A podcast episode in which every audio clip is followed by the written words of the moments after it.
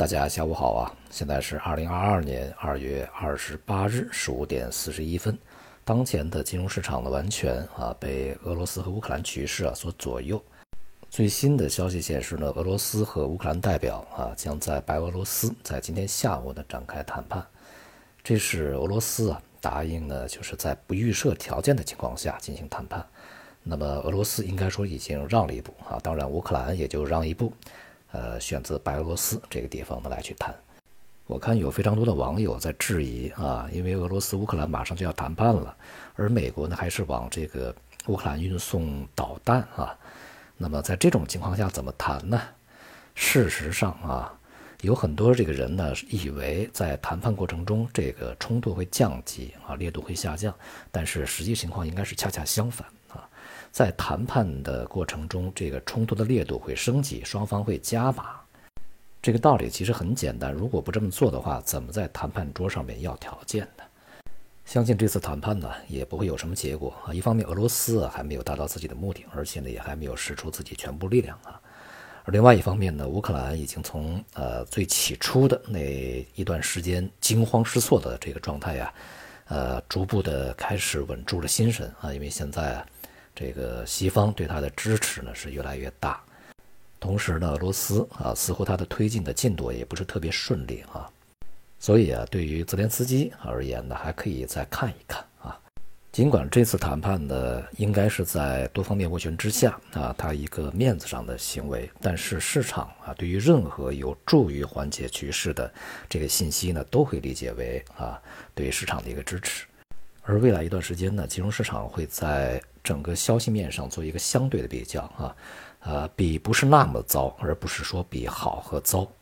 只要不是非常极端的糟糕啊，就是好啊，这是一个市场逻辑的一个变化，细微的一个处理啊，大家可能在接下来的一些时间里面会看到这样的一个特征。那么另外呢，有关两个核武器的消息呢也是非常重要啊，其中一个就是被称为金融核弹的 SWIFT。那么现在西方呢一致啊，将这个俄罗斯啊从这个系统里面去剔除啊，宣布这样一个决议。但是这个内容啊是将俄罗斯的部分银行啊剔出这个系统，究竟是哪些银行，并没有明确指出。因此呢，目前还很难评估啊这样一个举动究竟能够对俄罗斯的经济以及啊尤其是能源和大宗商品的交易产生多么大的影响。如果这些银行还是在之前啊，这个西方啊、欧洲、美国所制裁的那些银行的话，那其实影响不是特别大啊。也就是说呢，我们需要啊啊看一看究竟啊，这个西方、美国、欧洲啊啊是在做一个政治正确的秀啊，还是说真的愿意牺牲自己的一部分利益，然后去对俄罗斯形成非常这个强而有力的打击啊？如果是前者呢，其实啊，对于整个金融市场的影响呢，并不会特别的持久啊，也不会特别严重。但如果是后者的话，那么当然会重创俄罗斯经济的同时，也会严重扰乱全球这个供应链啊，尤其是在大宗商品、能源呢这些方面啊，粮食、原材料。与此同时呢，俄罗斯的报复行为啊，也会伤害这个美国以及欧洲的利益啊。但不管怎样的相关的制裁，它一定会产生效果。啊，只不过是一个程度轻重的问题，所以呢，无论是制裁所产生的影响，还是说啊地缘政治风险所导致的运输方面的一些这个中断啊，或者说是这个减少，都会促使大宗商品价格保持坚挺，甚至是进一步的上涨，从而呢会强化啊现在本来已经非常明显的滞胀啊这样的一个特征。那么在这个过程中啊，欧洲经济应该是首当其冲的啊，并且呢，也会对全球经济带来非常持续的啊和这个相对比较深远的一个影响啊。应该说呢，这一次的冲突，甚至我们可以把它叫做危机啊，是对本来已经陷入困境的全球经济啊雪上加霜。从技术层面我们来考虑啊，啊，西方也很难在立刻啊马上的对这个俄罗斯进行切断啊，因为对整个欧洲。这个美国影响是非常剧烈的啊，就像拜登所说的，它需要时间来产生作用。而在这段时间里面呢，罗斯也可以去做一些这个它备份的一些准备来去启动啊，比如说通过其他的方式，通过其他的系统，或者是通过其他的一些这个比较隐秘的交易呢来去完成啊，它这个过去的一些工作啊。其实不管怎么样，我相信啊，无论是俄罗斯还是欧洲啊，呃，都在尽可能的将这个损失降在最低。像这个美国呀，他始终打的算盘就是在不伤害自己利益的情况下，让对方损失最大，这个是太难完成了啊。呃，这个必须是双方都有一些损失，才有可能达到一个目标。而对于最为敏感的这个能源来说呢，当前啊，欧佩克加呢也仍然没有改变在今年的。增产的这个啊原计划啊，还是按原计划来去行动，并且呢，对于今年原油这个供应呢，仍然是维持一个过剩啊这样的一个预估，但是呢，把这个过剩的呃这个数量啊往下调整了一些啊。总体来说呢，这个共同的作用都是指向将能源和大宗商品啊维持在一个高位运行啊，对于全球通胀当然是非常不好的一个这个贡献吧。那么我们接下来啊，其实要迎接的就是这个全球央行啊陷入一个非常艰难的境地，货币政策呢几乎啊难以发挥它真正有效的这种作用，而且呢被迫啊不得已还得去进行紧缩。那么另外一个核武器呢，就是普京啊宣布呢将核威慑力量啊置于最高度的警戒状态啊，因为西方的领导人发布了一些非常不友好的讲话啊，相信是指这个拜登吧，要么是。这个世界大战嘛，第三次世界大战啊，要么是最高级别的制裁，也是显示出他的一种姿态啊，他不惜啊，最终以这个核对抗来去这个结束啊，呃，他和北约之间的争端，也就是他显示自己下定了最后的决心。但是我相信啊，这个在这个过程中，我也相信普京不会去轻易动用核武器的啊，哪怕是战术的核武器。呃，恐怕呢也是不能轻易来去使用啊。接下来呢，战斗啊还会持续啊，不会停止的，因为俄罗斯呢还没有达到他的目标，而西方呢也绝不会放弃利用乌克兰啊来去和俄罗斯呢进行对抗。所以说，武器啊、装备啊、什么军事的一些情报啊、指导啊、参谋啊等等吧，这个都会源源不断的运到这个乌克兰去啊。而且呢，不管最终啊这个局面达到一个什么样的状态啊，是俄罗斯占上风控制局面，还是乌克兰这个呃能够反攻啊，形成一个对峙，那么都会使这一个地区的局面呢变得非常复杂啊，也会使整个全球啊这个整个战略平衡啊出现一些啊变动。其实呢，也就意味着啊，在二战以后吧，或者说冷战以后啊，所形成的这个战略格局呢，发生了最根本的改变。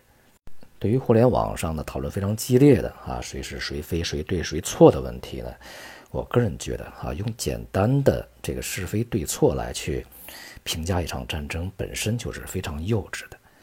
除了少数我们可以用简单标准啊来去评判的战争以外啊，大多数的地区冲突其实它内部的因素是相当复杂的。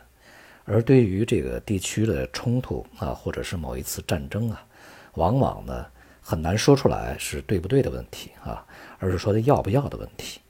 每一个人呢在面对啊一场战争做评价的时候呢，都可以选取这个无数个坐标啊，而每一个坐标呢。你得出的结论啊，恐怕都是不同的，甚至是大相径庭的。因此呢，就针对这一次的这个战争而言啊，无论是那些悲天悯人的这个圣母，还是拍手叫好的狂徒啊，我认为都是不成熟的，不能够在这个层面啊讨论这个问题。今天国内 A 股市场的表现还是非常良好的啊，全天震荡，最终是收涨的。那么行业板块里面呢，有一些表现比较积极啊，像这个啊数字货币啊，我们可以看到呢，这个西方啊随时可以动用 SWIFT 这样的一个所谓的金融核弹来去对对付任何一个国家，所以呢，呃，未来啊在全球范围内啊势必呢会出现非常多的这个替代 SWIFT 的一些呃金融平台、金融形式啊，那么当然也就包括这个数字货币。也包括相关的一些金融系统，这个呃，它所涉及的啊一些软件呐、硬件呐啊相关的一些行业和企业。那么其他的像航运港口啊、油服工程啊，那么这些呢，实际上都是受益于啊当前的一个紧张局势啊所去这个所关注的行业啊。从现实意义上来讲，其实啊，当前紧张局势呢，对于中国的影响是小的，因为我们，呃，在前面讲过啊，就是我们中国呢是是处这个事件中心漩涡之外的，并且呢，这样的一个这个紧张局面，从客观意义上来讲，无论是从安全战略，还是从经济上面，对于中国呢都是有一定的好处的啊，当然也有一定的这个。负面效应，比如说，如果是导致全球经济出现比较大的一个波动的话，那当然会影响到中国啊。但是至少在当前这个短期而言是没有什么实质的伤害的，而且啊，甚至是有一些方面的利好。因此呢，至少在短期时间之内啊，中国的市场有理由啊保持一个稳定，并且呢，当前的这个整固状态也有益于啊未来呢市场继续持续它的一个震荡反弹的格局啊。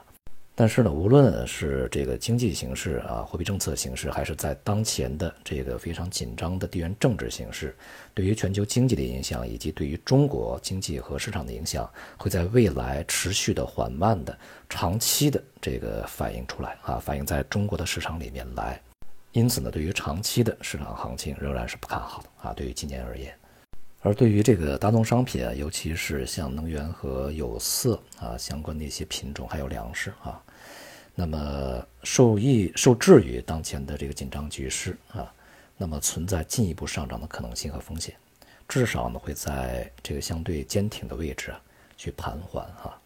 而对于这个黄金白银来说呢，只要这个北约和俄罗斯呃不去进行正面的这种冲突和对抗啊。战争呢，只是局限在乌克兰这个境内来去展开的话，呃，他们的上涨是很难持续的，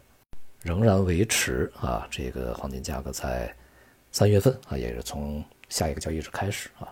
三月份呢会这个触顶回落啊，展开它的一个下行走势。总体来说呀，局势是瞬息万变啊，每天都有每一秒钟吧啊都会有变化，因此呢，这个。没有一个啊，在短期里面可以，呃，非常稳定的、持续的一个做法啊，就是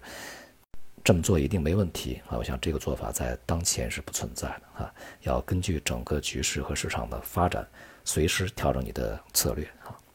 好，今天就到这里，谢谢大家。